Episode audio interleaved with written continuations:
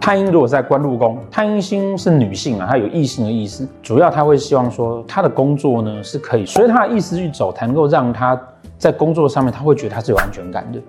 不会是让她觉得说好像这个工作呢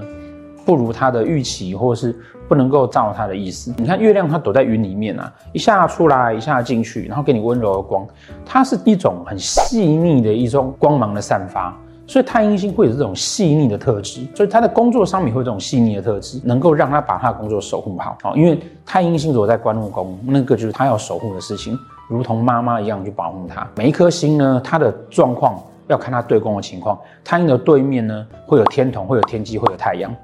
还有看它同宫的情况。好，比如说太阴如果对面是太阳，它可能细腻的心思可是展现出来像太阳的样子。那如果是天机呢，它会有变动的状况。